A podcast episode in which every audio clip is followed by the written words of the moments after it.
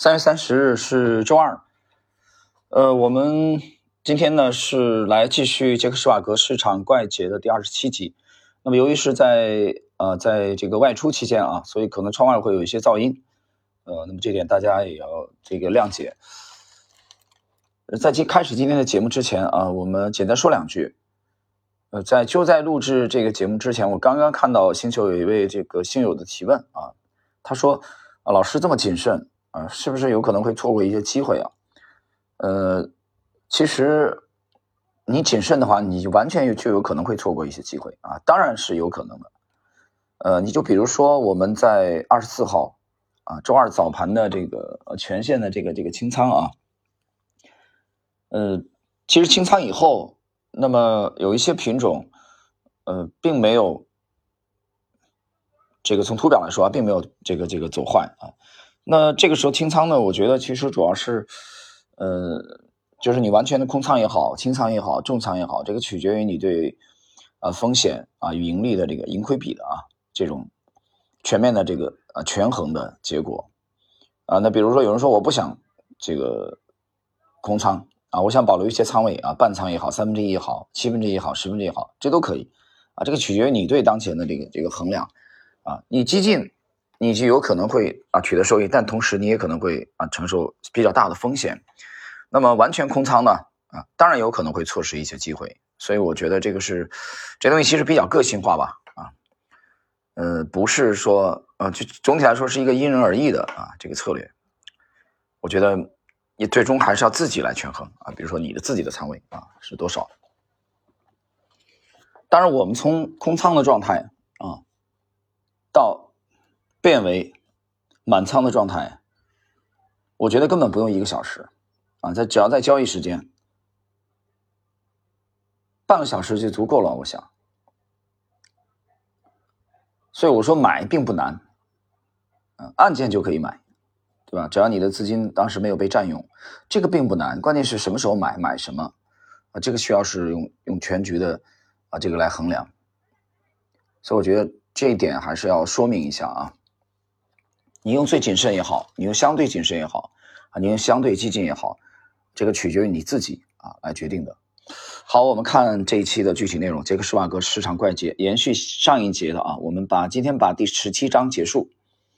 呃，第二十七集，不要将这个直觉与冲动相混淆，冲动交易不该与直接交易相混淆，前者几乎总是不好的想法。而后者对于资深交易者来说，啊是大概率的交易。那么关于直觉，没什么神秘的或者好迷信的。在我看来，直觉只是一种潜意识的经验。当一名交易者直觉上认为市场会朝某一特定方向波动时，这通常是对过去相似情况在潜意识中的认知。诀窍啊，在于要区分出你希望发生的和你知道会发生的。情绪上的影响会对市场分析的目标与交易决策造成危害。例如，一名做多的交易者更有可能会忽视那些在他不持有头寸的情况下，本该会解读为看跌的市场迹象。当他正在做多并希望股价上扬时，不可能去接受看跌的预测，因为这会让他很不好受。或者来说，交易者之所以会无视市场正在走高的迹象，是因为他建仓晚了，而现在进入的话。就相当于确认自己犯了先前价格更低时没有买入的错误。再举最后一个例子，如果一名交易者对于市场走高或走低公开表达过自己的预测的话，就会很难接受与此相悖的证据。哦，这话讲的太好了啊！就我就说，比如说我们现在啊，我们二十四号清这个空仓了啊，这个是公开讲的，我们我们也是这样做的啊。那我举个例子啊，比如说在未来的呃几个交易日，或者说未来的半个月甚至一个月啊之内。呃，那可能太太久了吧？啊，我们就说最近几个交易日之内吧。那市场这个陡然走高，啊，这个时候我们就会面临啊，你说就会面临一个这个纠结啊，就是我们就会考虑之前的这个到底对还是不对。啊，如果真的是有效的突破的话，那我们之前这个可能就可能过于谨慎了，对吧？所以那你就要考虑了，你作为一名交易者，是面子更重要？还是事实更重要啊，市场的走势更重要。哎，所以我觉得这一段啊很好，就是你的你的这个这个直觉。当然，我们空仓呢并不单是完全由于直觉，有一部分是因为啊，更多的是因为模型在在那个阶段不是很发挥。我们认为效率啊，这个效率高的品种比较少。那么这两年呢，连续的这种以后也觉得比较疲惫啊，在这个阶段我们就有有这种很强烈的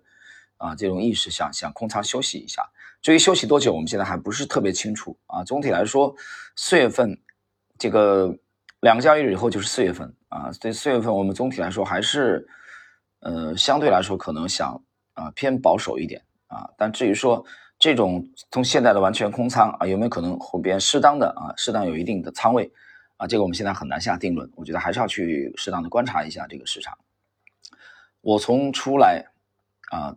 到今天下午收盘之后啊，终于静下来了啊，跟朋友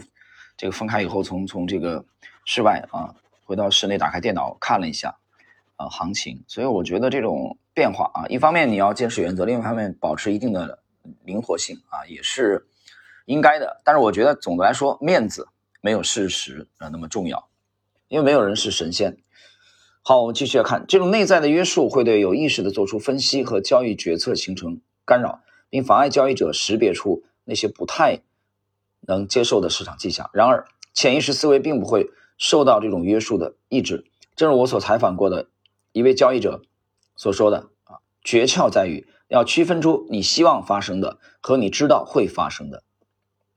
啊。那我们来看，你知道会发生的这个确定性就比较高啊。你希望会发生的，这只是你个人的这个啊，个人的这种意愿而已。我们所谓的直觉，可能仅仅是对基于过往经历所得出的信息从主观上所做的综合，这会受到情绪扭曲的干扰。不幸的是，我们无法随意挖掘出自己的潜意识思维。但是，当这些市场观点真的被当作直觉时，交易者就该小心了。那么这样的话，以上就结束了第十七章的学习。呃，到这里的话，其实我我也必须得承认啊，就是二十四号的这个全线的呃空仓的啊这个决定呃里边，其实还是有一些啊，刚才比就比如说我们刚学习的啊这部分内容的，呃，我觉得就讲的啊讲的这种情况。就是之前有一个有一个这个建立基础，就是在于从一九年啊一八年，我们记得一八年的十一月份吧，十月份开始去买山东药波，仓位很重啊，后面不断的加加加，后来成为第一大重仓股。那么到呃在整个的呃一八年，其实我们先看一八年上半年的这个呃中药的啊这个龙头啊这个龙头做的。还是比较理想啊。之后我们一八年下半年基本上都是处于空仓的啊，只只阶段性的啊，这个游击队员一样的这个交易了一下啊，中国石化啊，那很快就撤出了。所以整个的从六月份就整个下半年六月份到十二月份一八年啊，到到十一月十五号去买山东药波之前，我们都基本上处于空仓的状态的啊，只只是尝试性的一点点啊，这个一部分的这个中国石化啊，仓位也不重，而且持有时间也很短。所以整个你几乎可以认为，整个一八年下半年我们是空仓的，呃，到一八年的年底就是三季度十一月中旬我们开始买山东药波，啊，逐渐仓位加上去。那么到一九年二二零年整个两年，啊，其实建立在这个收益情况比较理想。那么到今年的呃这个二月份呃，二月份二十八号以后啊，这些抱团股的大幅度的啊这种震荡啊，大幅度的下跌，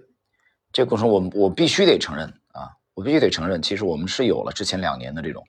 啊，收益比较理想的状况，所以个人也有有一点这种啊，我觉得想呃休息，还是有一些疲惫的啊。同时呢，在年初我们也有一个判断，我们认为二零二一年总体来说，我们应该偏保守，我们对于收益率的收益率的这个预期啊，应该降低，这个是年初就有了这种感觉的。那么然后呢，在这个阶段呢，又通过模型的检索，我们觉得模型检索出来的这个有效率的品种不是很多啊，所以这种情况下我们就得对市场保持足够的谨慎了。当然，我采用的是一种比较极端的啊方式，就彻底直接空仓了啊，我们资金回购掉去了。嗯，所以我觉得，当然这个也不一定说是非要非适合于每一位啊投资者，我觉得这只代表我们个人的这个观点而已。当然，随着后期。A 股市场的这个进展，我们会时刻的保持关注啊。一旦我们认为合适的时候啊，我们还可以去灵活的把它买回来。但现在其实比较担心的还是外围啊，外围的这个情况和股市外围的这种担心啊，最终有没有转化到盘面的实际的啊？这个我们还需要进一步去观察它。